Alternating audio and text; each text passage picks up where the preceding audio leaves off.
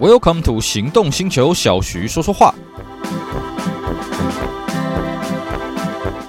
Hello，大家好，我是 Celsius，非常高兴呢，又在这边跟大家聊聊天。今天我们继续来跟各位介绍台南道路的故事。我们今天的主角呢是东宁路。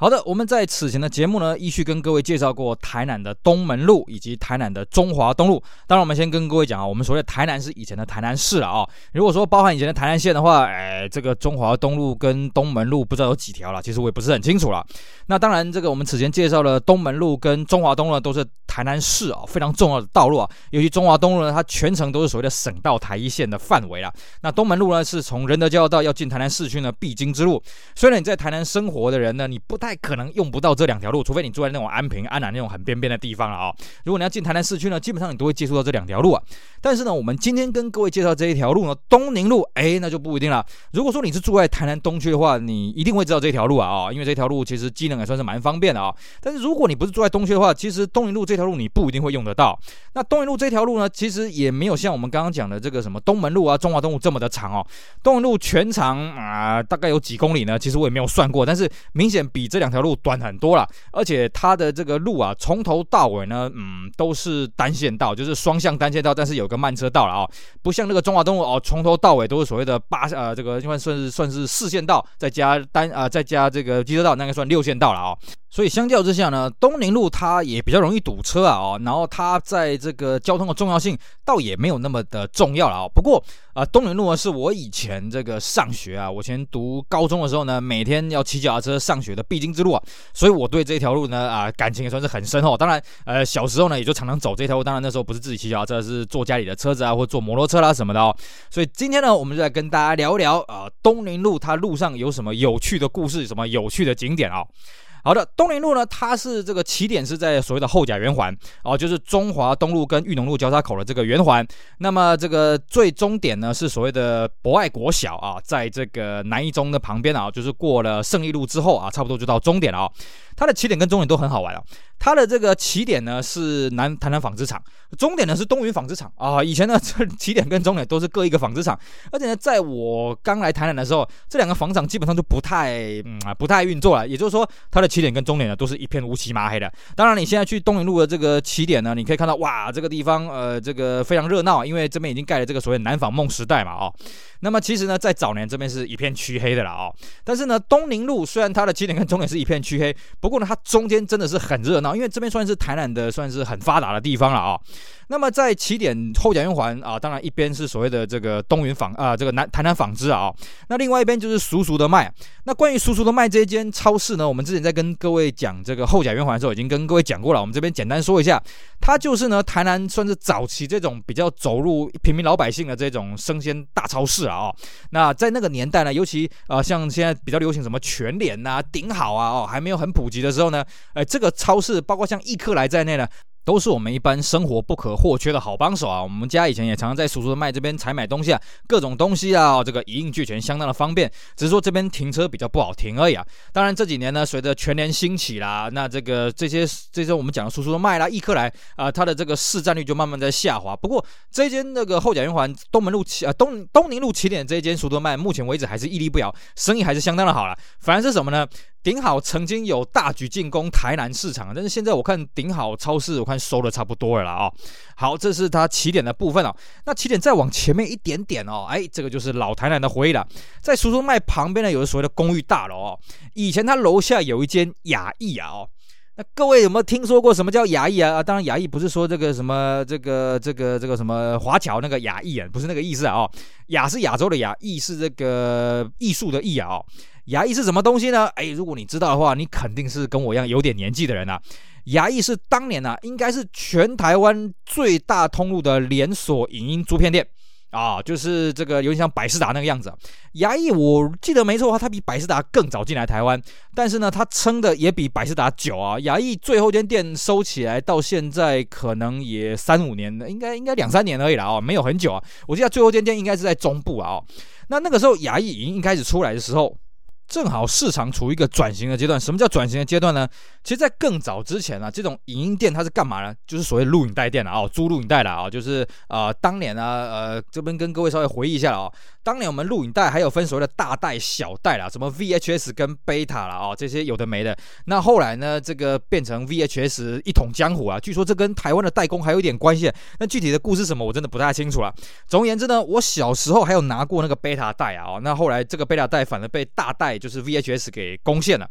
那么 VHS 流行的那个年代呢，其实家里面只要经济状况还允许的话呢，都会买一个这个电视机，然后再买一个这个录影带机啊，等于算是 Hi-Fi 录放影机啦。那再有钱一点呢，还要再弄个卡拉 OK 什么。但是那个时候卡拉 OK 很贵啊，所以大部分就是放一个录影带。那那个时候的录影带呢，其实也不贵，只是呢很占空间。那么相对的，在假日的时候，那个时候也没有所谓的第四台有线电视啊，也没有啦，就是所谓的老三台啊，台式、中视、华视。那你如果假日想要打发时间的话呢，那就是去这个录影带店去租个录影带。当然，那个录影带店也有一些十八禁限制级的东西了啊。那么亚影音那时候出来的时候，为什么它正处于一个转型的阶段呢？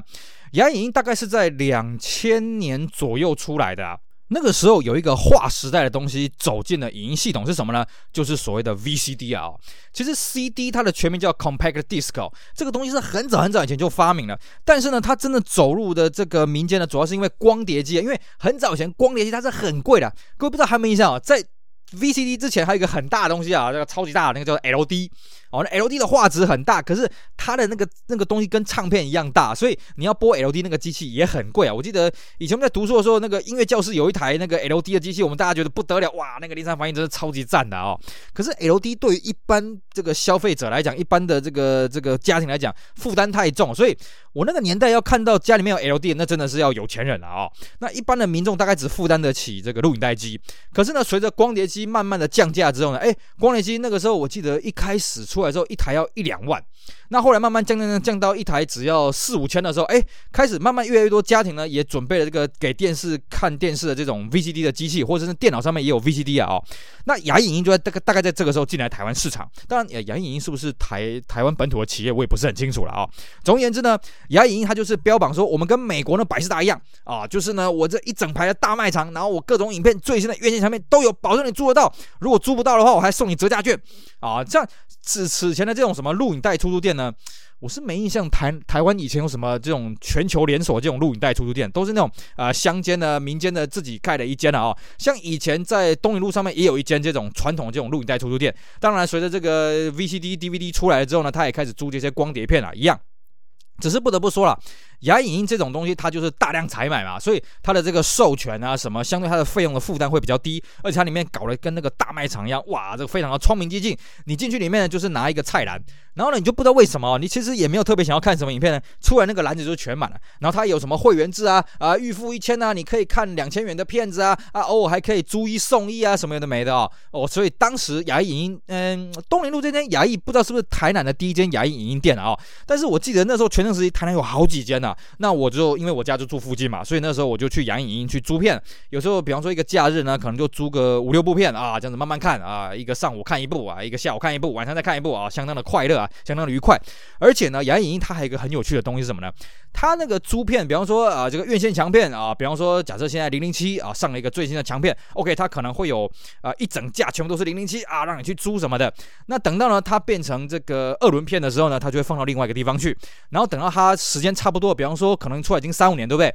他要去看。那个，因为光碟片嘛，它会有这个磨损嘛，哦，这如果光碟片磨损的比较严重了，它会变成是可以贩卖的哦，就是它会有一区专门是在卖那种已经过季的，可能已经三五年的那种非院线强片啊，但是可能也是当年的院线强片啊。那可能一片，比方说你如果去那个时候，我记得买新的这种 DVD 有呃 VCD 了啊，有的时候可能一片可能要五六百块钱了。那那个时候呢，如果你撑个三五年呢，再去买亚艺那种类似像二手的那种影片的话呢，可能一片就是八十块、一百块，甚至还买过。四十块、三十块的啊、哦，呃，我们捡的也是很开心，所以呢，那时候我就去租片，有时候院线片，哎呀，非看不可啊，那赶快去租租。如果这个这个如果不是一些院线片的话，哎，就顺便去买。所以我记得每次去牙影哦，那个出来都是一大堆光碟片的啊、那那个年代，当然，呃，也没有什么太多娱乐。就那时候上网，那时候网络速度也不快。你说啊，为什么没有那个什么 YouTube 啊？那个时候都还没出来，那些影音平台，什么优酷啦、YouTube 那个都还没出来啦。所以那个时候呢，这个牙影音出来之后啊，造成了相当大的轰动了啊。甚至后来到了百事达也进来台湾的时候呢，哇，这个。连锁型的这种租片市场啊，达到一个巅峰啊。那些传统那种录影带店呢，基本上都快撑不下去。我讲了，东路有另外一间传统那个租片店哦，他后来呢，其实也是在做那种跳楼大大出清啊，就是啊、反正我的片子呢，你要租也可以，你要买也可以啦。甚至到最后是说，你不要来租了，租金等于这个直接买了哦。我记得那个时候我还去扫了很多呃当年的一些呃这个怀旧的影片啊，哦，扫回家现在还放着。不过也不得不说了，VCD 当年它的设计的容量就是大概十年了，所以到现在呢，很多那个。光碟片也读不太出来，所以奉劝各位啊，如果你当年跟我一样有去买什么 VCD 或 DVD 的，或者自己有去烧录这些光碟的呢，记得给它赶快拿出来备份了，尤其现在。光碟机都快买不到了。现在像我现在在录节目，这这台笔电根本就没有光碟机，我还要自己去买一个外挂光碟机，而且现在外挂光碟机也快买不到了啊、哦！趁现在啊，光碟机还买得到，然后呢，你的光碟片还读得到了，赶快去做备份了啊、这是当年的我们一个有趣的回忆，在这个亚艺影音啊，当然亚艺影音啊，这个台南这间店，我看收了看有没有十年了哦，它结束的很早了，我记得这个十应该应该十年是不至于，但是好几年有了啊、那现在这个地方呃经营的已经跟这个影音店完全没有关联的东西了啊、哦，这是这个。当年我们共同的回忆。那么再往前去一点点呢，有一间叫做和记汤包店。其实，在东林路上面呢，有两间蛮有名的汤包店啊，一间是这个叫和记，一间呢是在过去一点啊、哦，在一个这个是呃，算是 T 字形路口呢，叫做万客楼。这两间汤包店呢，嗯，坦白讲了哦，合计我有去吃过一两次啊。那万客楼我好像没有吃过。那么再往前，其实还有一间呢、啊，在移动路那附近呢，还有一间这个上海小笼汤包啊。上海小笼汤包那间我常常去吃啊，因为我这个人呢，啊，其实也蛮喜欢吃小笼小笼包的，尤其那个小笼汤包一定要咬下去，那个汁爆出来，那不小心烫到嘴唇，呃，烫一下啊，这个非常的过瘾。当然，其实这对口腔不太好啦，所以后来呢，我也不是这样吃啊。哦，我们正确的这个小笼包的吃，呃，不是正确，就是我一般的吃法。大概就是说呢，先把它的顶端那个那个尖塔那边把它给咬掉，哦，让它那个热气可以散出来，然后再把这个汤汁给吸掉啊，当然不要小心烫到嘴了啊，啊，汤汁吸掉呢，再沾点酱啊，沾点这个这个姜丝来吃啊。那合记这一间呢，跟万客楼它走的是完全不同的风格哦。万客楼这一间呃这个汤包店呢，它走就是那种比较豪华、比较气派、比较像那种。典型的粤式餐厅那个样子哦，那合记它走的是一般比较平价的，就好像一般的小吃店这个样子。但是你说两间吃起来怎么样啊？因为万客楼我实在是没什么印象，合记其实吃起来也不错。那它一些周边的餐点呢，吃起来也算是 OK 了，但缺点就是什么？这边真的是很难停车，跟我们刚刚讲的嘛，这个旁边的叔叔都卖呢，它的缺点就是很难停车。合记这边也是很难停车，所以如果要去吃的话，我个人会建议了啊，这个骑个摩托车去啊。而且这间店也开那边开了很久了哦，我记得应该二三十年应该跑不掉，到现在为止都还开在那边了啊。那万客楼好像比较晚一点出来，但是万客楼其实开在那边也开了应该有二十年了。那装潢等级来讲，当然是差很多了啊。那讲到吃的，其实，在东宁路呢，在这两间汤包店中间，就是和记跟这个万客楼中间呢，还有一间台南人的共同回忆是什么？叫做雅典。雅是什么呢？呃，雅啦哈，这个发芽的芽，豆芽菜的芽啊。典是那个餐点的点了啊，不是那个希腊神庙那个什么雅典雅典娜神庙，不是那个雅典了啊。如果你也对雅典这个有印象呢，那你真的是跟我一样哈，真的上了把年纪的人啊。雅典呢，它不是台南最早的自助餐，就是把费吃到饱的餐厅，但是呢，它算是当年在台南雄霸一方了。我好像有印象，雅典曾经在台南还开过另外一间分店，但是我们一般讲的雅典呢，都是东林路这间店啊。那间店其实坦白说了。装潢、OK 啦哦，然后呢，这个呃餐点 OK 啦，但是我觉得它就是逢时啊，就是时势造英雄。那个时候我们在学校念书的时候要聚餐，如果选择雅典哦，大家一定是无意通过啊，没问题没问题，绝对不会有人第二句话啊。我们那时候跟老师吃饭啊，同学聚餐庆功啊什么的啊，我们都常常选择雅典，甚至谢师宴也选雅典啊，或者是那个社团活动什么都选雅典哦。那个地方反正就是自助餐 buffet 啊。那那个时候其实 buffet 那种东西哦。虽然真的雅典不是首创，但是我觉得他成功的把 buffet 这种概念哦带到我们一般生活当中了。以前我们知道啊，这个大饭店有所谓的 buffet 啊，那个好贵啊，那个东西不见得有多好吃啦什么的哦，消费不起啊。可是雅典的东西呢，虽然它的东西不是说特别的厉害什么，但是它就是物有所值，让你一般人负担得起，也可以吃到饱，吃得非常开心啊。什么热食啦、冷生冷菜沙拉啦啊，什么饮料啦、甜品啦、主菜啦，什么应有尽有。我记得雅典开那边开了好几年，我基本上一年都去过好几次啊！哦，吃到今天这个菜到底之前有没有吃过，都已经很清楚啊！又是这些菜，哎，这个换这个新菜啦，什么的没的。然后呢，大家约吃饭都很自然而然，第一个就想到雅典了哦。那雅典后来为什么收钱呢？其实坦白讲也是一样嘛。这种自助餐 buffet 这种东西也算是一个潮流啦。那雅典那时候开的时候，算是正好遇到这个潮流的巅峰，所以他那时候做的风生水起啊。可是后来呢，我记得有段时间哦，雅典他生意变得非常的差。以前我们要去雅典呢，都要事前，比方说一个礼拜之前就要去定位啦什么的，然后车子也停不到位置啊，什么绕绕车位，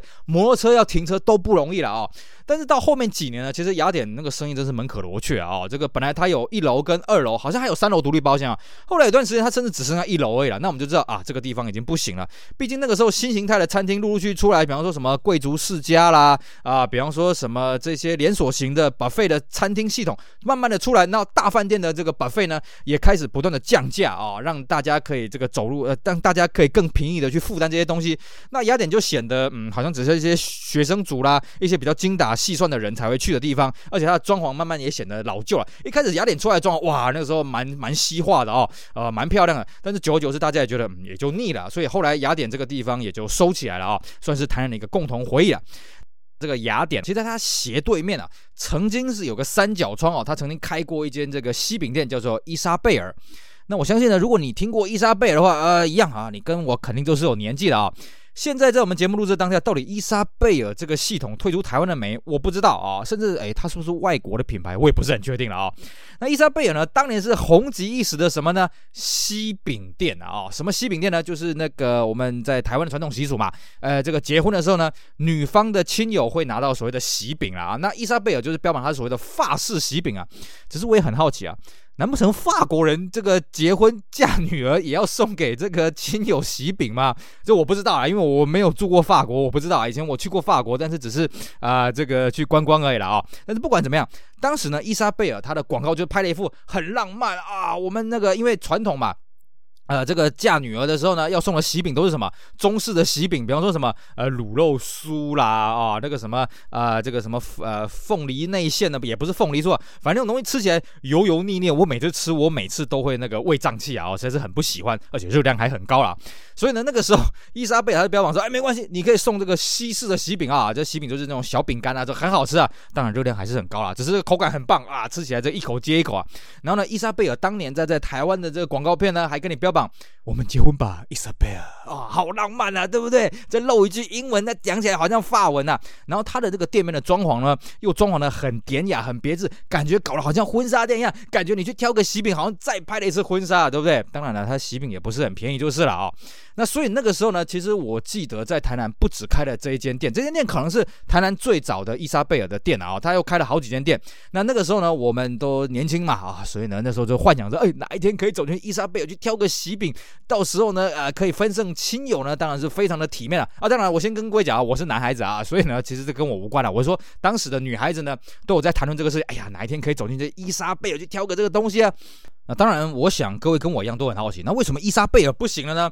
嗯，其实这个问题你问我，我也真的不知道要怎么跟你回答呢，因为我就没有买过伊莎贝尔的喜饼。我是男孩子，我这个我还没嫁女儿，对不对？而且我还没生女儿了啊。所以我也不是很清楚为什么东这东西会退流行，但是我不得不说，伊莎贝尔确实是把当时台湾的这种婚宴啊的这种伴手礼的喜饼呢带到了西式的风潮，后来呢才陆陆续进来那个什么呃这个什么日本的什么高帽子还是红帽子啦哦，那的这个品牌，那陆陆续续把这种西式的这种东西给带进来哦，所以不得不说伊莎贝尔算是一个开创者了，只是为什么在这个品牌现在不大行了，我不是很清楚啊，这可能真的要问一些呃有这个呃这个结婚经验的。这些人吧啊，呃，不是结婚经验，就是嫁女儿经验的人啊。结婚像我们南方结婚，我们根本不知道这个什么是什么啊。好，这是当时的伊莎贝尔。当然，现在这间这个这个分呃这间经销商已经不在了啊。那么在伊莎贝尔旁边呢，还有一间哦，也是在做这种西点蛋糕的哦。这个在台南当地老字号叫什么？叫做单比喜饼啊。哦，那单比这个地这个东西曾经在台南红极一时啊。可是呢，你现在去整个东宁路去看啊，当时就是伊莎贝尔、丹比，还有一个叫做明星西饼啊，这三间三强鼎立啊。可是现在你去看啊，只剩下一个明星了，而且明星好像在东宁路好像有两间分店哦，如果记得没错啊，其中有一间店还盖得非常非常大，而且那间盖得非常非常大的分店呢，以前还是丹比的，应该算是旗舰店啊。那丹比在早年，因为它这个名称我觉得取得也很好，你像呃伊莎贝尔、丹比跟所谓的这个明星，当然丹比不是那个什么单笔消费啊，不是一笔两笔那个单笔啊，是那个啊、这个什么。呃这个丹药的丹，然后这个比较的比啊，看起来就很洋化。然后它下面又一个英文名字叫做 Danby 啊，看起来就很是一个洋化的一个品牌嘛，其实是台南的老字号的品牌啦。那明星西饼呢？明天的明，新鲜的鲜，这一看就知道台湾的土品牌啊，对不对？呃，不是说土品牌就不好了，但是大家总是比较崇洋媚外嘛，所以会觉得说，哎呦，这看起来丹比跟伊莎贝尔好像很高级啊。尤其啊，很多外地人根本不知道丹比它是一个台南本土的品牌，哦，看到丹比就哦，这东西好像很不错啊，很多人推荐啊，就去买了东西过来。反正明星西饼呢，它走的是比较传统的这个风格啦。结果没想到，哎，这个明星西饼反而是撑下来。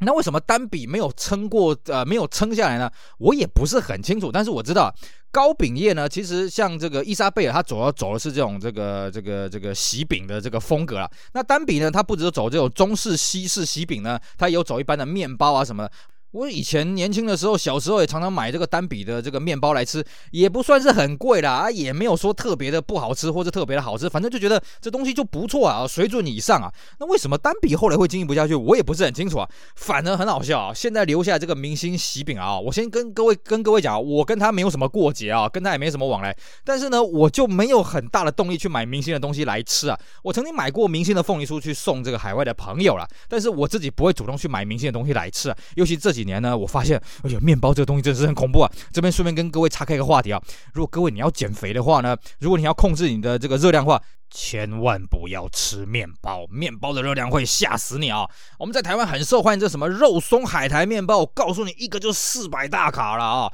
一个就相当于你半餐的这个热量啊，甚至你一餐早餐热量，你只能吃一颗这个肉松面包。你说一颗肉松面包对我们男孩子哪够啊？就吃两颗，两颗就八百了啊，那很恐怖。那如果又吃什么呃奶酥面包，哇，那个也是热量也是四五百大卡，很恐怖啊，千万不要。所以呢，这个我这几年我就很少吃面包了啊。那我自己呢？这个对于明星喜饼到底它好吃不好吃，其实我不知道啦，但是我就是对这间店没有什么兴趣了啊。也就是说了，以前整条东宁路啊是明星、丹比跟伊莎贝尔三强鼎立的，那现在只剩下明星了啊。而且真的这几年高饼业真的很不景气哦。我记得以前东宁路上面还有一些小的传统的面包店，现在大概也都收了差不多，因为那个成本真的是暴涨的非常的多了啊。好，这是跟各位聊到这个伊莎贝尔跟丹比啊，还有这个明星喜饼的演变啊。那么再往这个市区的方向走呢，哎，到了一个十字路口，就是我们之前跟各位讲的啊汤包店，这所谓的万客楼啊，你可以看到，哎，万客楼这个这个这个建筑物非常的富丽堂皇啊，里面生意这个络绎不绝了。毕竟呢，这个和记汤包店呢跟万客楼，虽然他们都是在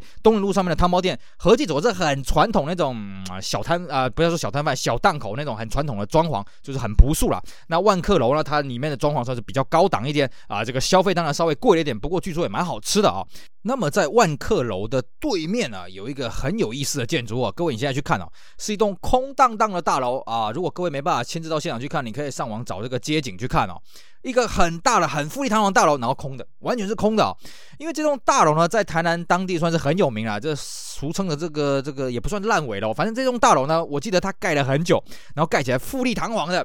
但是呢，它实际营运，我看它盖好到现在应该有二十年了，实际有没有营运过，我都很好奇。我的印象当中啊，我这样经过了这么多年哦，偶尔有看过它一楼曾经有作为这个服装的这种导电或者大卖场，然后它门口曾经有一些摊贩，但是长时间它整个一楼都是空的，然后这个。这个人行道这边也都被封闭起来哦。那为什么这栋楼盖的这么富丽堂皇，结果却没有启用呢？据说好像是产权上面有纠纷啊，就是说啊、呃，它的进出的动线有问题，然后这栋大楼就这样空在那里。那我也不知道这栋大楼是谁盖的啦哦。那这个谣传当然是很多啦，好像有什么财团什么建设啦，当初在这个取得这个土地的时候，跟后面前面的地主协调有问题啦，还有什么什么安检没有过啦，什么各种传言都有，但是我也不知道是不是真的了啊、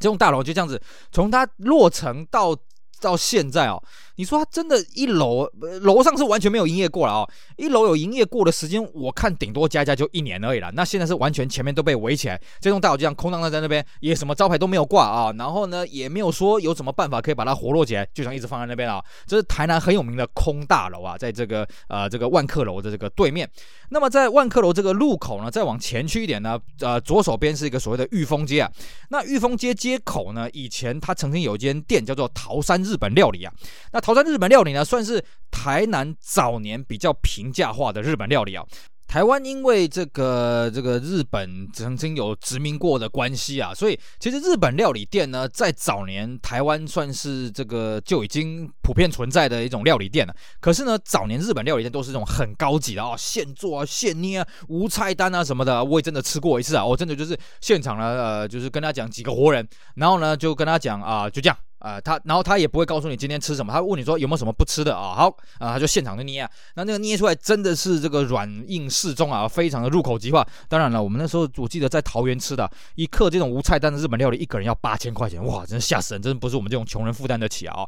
那其实啊，早年日本料理都一直给人家感觉这种高不可攀呐、啊。那桃山算是呃大概二十几年前呢进来台南，算是走一个比较平价化，就家庭式的这种日本料理啊。当然他也是走那种懒人的方式，比方说你可以单点，那也有所谓的什么啊桃定时啦、梅定时啦、松定时啦、竹定时啊什么这种东西哦。那我记得那阵子刚进来的时候，其实也流行过一段时间了。那我跟我妈呢啊、除了以前会去吃这个所谓涮涮锅以外呢，那偶尔也会去这个桃山日本料理呢去给大家吞起来啊。因为相较于这个涮涮锅，涮涮锅当时进来台南的时候，一克大概梅花猪肉锅大概就一百二、一百四而已啊。那这个桃山这个定时呢，最便宜的大概也要三百块钱。不过呢，它里面内容也算是蛮丰富了，就是定时我们现在都知道嘛，定时应该会有一开始会有所谓的生鱼片。那因为我跟我妈都不太喜欢吃生鱼片啊，我们都会换成手卷啊，然后再来可能是一个这个什么味增汤啊，那可能一个烤香鱼，然后那可能有个茶碗蒸，那可能有个炸虾天妇罗什么的啊，这些应有尽有了。那吃起来，嗯，坦白讲了，这个热量也蛮高了。不过当年呢，我们是没有在管这个的，而且以前呢，这样子最便宜的一份三百块钱，各位听到，呃，怎么可能？现在日本料理三百块钱，嗯，那个时候就是这样，物美价廉啊。现在的物价跟以前的物价完全不一样啊。那我跟我妈也常常去吃，那有时候跟朋友聚餐呢，我们也会选择那边。哦，那个地方真的是算是消费蛮平价的了哦。那后来呢，呃，有一段时间，呃，这个日本料理退烧了之后呢，他也经营的不是很很理想了。后来好像是搬走了还是怎么样，我不是非常确定。因为呢，这个真的日本料理呢，在台湾退流行的速度还蛮快的哦。反而是开始流行的什么寿司店啦，啊、什么这个这个火锅店什么的，反正就是一般人比较喜欢去，比较喜欢尝鲜。那这种比较老老派的这种做法的店呢，通常你没有转型的话，你要经营下去就不是那么的容易啊、好的，那么再往前去一点呢，呃，会接到一个邮局的这个交叉路口。那邮局的对面呢，也有东西可以跟各位好好聊一聊。这边早年啊，以前它有两个很有趣的东西，一个叫全航客运啊。全航客运是什么东西呢？全航客运其实是台南到高雄短途旅行一个很重要的一个交通工具了啊。当你现在去台南，哎，你说你要怎么从台南搭公车去高雄？我可以跟你讲三个字，叫做不知道。我真的不知道。我记得到全航的时候，算是台南往高雄的这个公路运输算是全盛时期了。那全航之后，曾经有这个滨海客运，曾经有开过一段时间。后来到现在，到底有没有这种公路客运可以从台南坐到高雄？我不大清楚啊，因为可能现在火车还有私人工具发达了啊，尤其高铁也可以坐嘛。但是你从台南坐高铁到高雄，我觉得没什么意义了啊，因为台南高铁站跟高雄高铁站都在荒郊野外了啊，你要进市区还要考考一段时间，所以你的时间不会比较节省啊。那么全阳客运呢，当初它的一个这个我不确定是发车站还是终点站，反正它有个上车站、下车站就在这个地方啊。所以这个地方呢，路也不是很大条。那以前全阳客运在靠站的时候呢，呃，常常这个这个个堵堵车回堵什么的啦哦，而且全航客运呢，嗯，开起来其实也蛮蛮猛的啦，我只能这么讲了，蛮猛的。所以我们在路上呢，尤其我们在骑机车、骑脚踏车遇到全航客运呢，我们还是这个这敬而远之了啊，不要跟他正面冲突啊。尤其呢，东云路这条路本身就不大，也有这种班车、这种大巴士在路上开呢，其实这个道路的这个基本上就被占满了啊。那除了有这个全航客运以外呢，它旁边以前还有两间很有趣的店是什么呢？啊、这个我们闽南语叫做啊、这个里亚港。